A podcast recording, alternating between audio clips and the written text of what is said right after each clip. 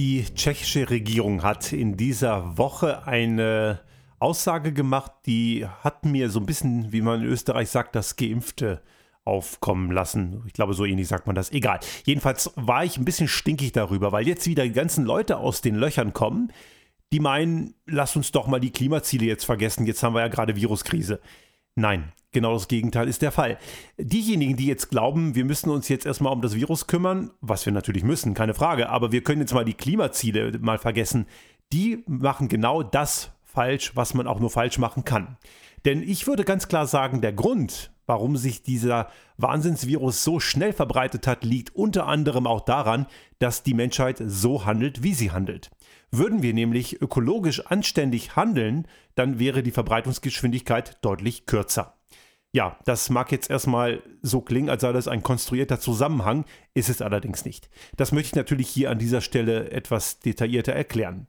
Nun, wie ist dieses Virus aus der chinesischen Provinz heraus, wo es entstanden ist, in die große weite Welt hinaus geflogen und letzten Endes, und jetzt geflogen kann man hier wörtlich nehmen, in Europa gelandet, in Amerika gelandet und auch sonst wo. Und sogar in Grönland gibt es mittlerweile Fälle. Nun, letzten Endes transportiert wurde es mit dem Flugzeug. Genau, also geflogen von Menschen, die auf Reisen sind. Nun haben wir auch festgestellt, dass die Reisen, die wir in den letzten Jahren unternommen haben, in weiten Teilen überflüssige Reisen waren. Und zwar in zweierlei Hinsicht. Einmal sind es eine Vielzahl von Urlaubsreisen, die grundsätzlich mal nicht unbedingt nötig sind. Es gibt äh, durchaus nichts dagegen einzuwenden, wenn man auch mal auf eine Langstreckenreise geht und auch etwas von der Welt sieht, wo man normalerweise nicht hinkommt. Aber das muss man nicht jedes Jahr oder gar mehrere Male im Jahr tun, weil Fliegen einfach so saumäßig billig ist. Also das heißt, die grundsätzliche Freizeitreiseintensität ist viel zu hoch. Man kann das reduzieren und damit wird eine grundsätzliche Bewegung von Menschen stark reduziert. Die andere Sache ist, auch viele Geschäftsreisen sind unsinnig. Es werden viele schwachsinnige Reisen gemacht, die man vermeiden könnte. Ich habe zu meiner Zeit, als ich noch bei Bosch gearbeitet habe und ich hatte auch dort einen sehr intensiven Reisejob, viele Reisen auf den Prüfstand gestellt. Ich hätte sicherlich, wenn ich es gewollt hätte, einige Reisen nach Japan oder nach Amerika oder auch nach China häufiger machen können, als ich es getan habe, aber ich habe eben vieles aus ökologischen Gründen versucht zu reduzieren. Natürlich gibt es Termine vor Ort, die kann man nicht mit einer Videokonferenz machen. Aber das gilt eben nicht für alle Arten von Treffen. Man kann gewisse Termine durchaus auch auf der Fernebene diskutieren. Und wenn man auch sowas wie Misstrauen in einer Organisation abbaut und Führungskräften vor Ort das Vertrauen und das Mandat gibt, entscheiden zu können, da muss auch nicht ständig irgendjemand von irgendeiner Zentrale um die Welt fliegen, um dann irgendwas anzuschauen, um es dann genehmigen zu müssen. Also mehr Vertrauen statt Misstrauen in vielen Organisationen, in Unternehmen und auch in der Wirtschaft allgemein oder auch in der Gesellschaft würde auch viele Reisen komplett überflüssig machen. Also würden wir ökologisch anständig mit Reisen umgehen, dann hätten wir wesentlich weniger Menschen gehabt, die in einer gewissen Zeit um die Welt fliegen. Und damit hätte sich dieser Erreger auch entsprechend langsamer verbreitet. Ich möchte daran erinnern, dass einer der ersten Fälle oder der erste Fall in Deutschland Geschäftsreisende der Firma Webasto waren aus dem Raum Oberbayern, die aus China zurückgekommen sind. Und man hat damals den Erreger schnell identifiziert und isoliert. Also von diesem Infektionsherd bei Webasto ist nichts weitergegangen. Das hat man sehr professionell gelöst. Hätte allerdings auch anders kommen können und es ist ja später auch anders gekommen, wie wir wissen. Das bedeutet also, wären solche Reisen gar nicht zustande gekommen oder hätte es sie nicht gegeben und hätten wir ökologisch anständig gehandelt, so hätte es eine größere Chance gegeben, dass es sie nicht gibt, dann wären vielleicht gewisse Erreger gar nicht in Europa gelandet, beziehungsweise hätten China gar nicht erst verlassen. Ein anderer Aspekt, der uns auch zu denken geben sollte, ist die Art und Weise, wie wir konsumieren, beziehungsweise wie wir unseren Freizeitspaß auch auf dem kontinentalen Raum verbringen.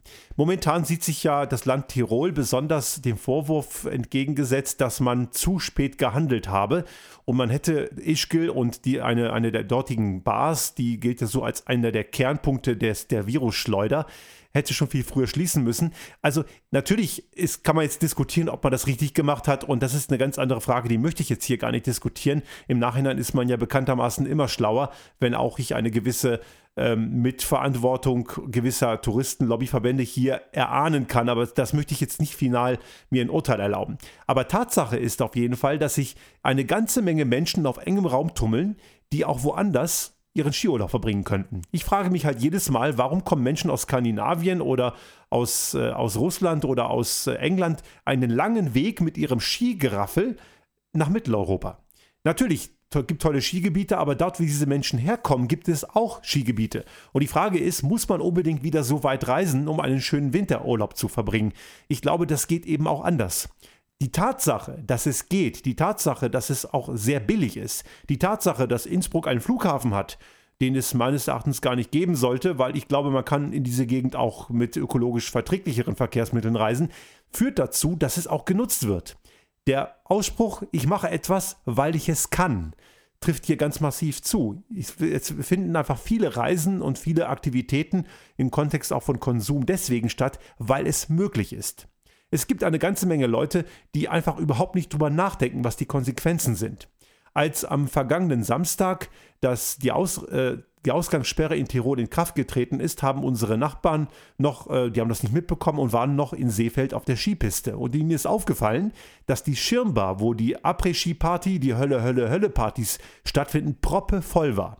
Und da fragt man sich natürlich, haben diese Menschen, die in dieser, in dieser Après-Ski-Bar eng an eng zusammenhocken und saufen, haben die nicht mitbekommen, was die letzten zwei, drei Wochen passiert ist? Anscheinend nicht. Oder sie haben es mitbekommen und das vermute ich eher, und es ist ihnen einfach völlig egal, welche Konsequenzen das haben könnte. Und sie handeln einfach nach akuter Bedürfnisbefriedigung, einfach nach dem Motto, ich will jetzt, und zwar jetzt, meinen Spaß und möglichst viel davon.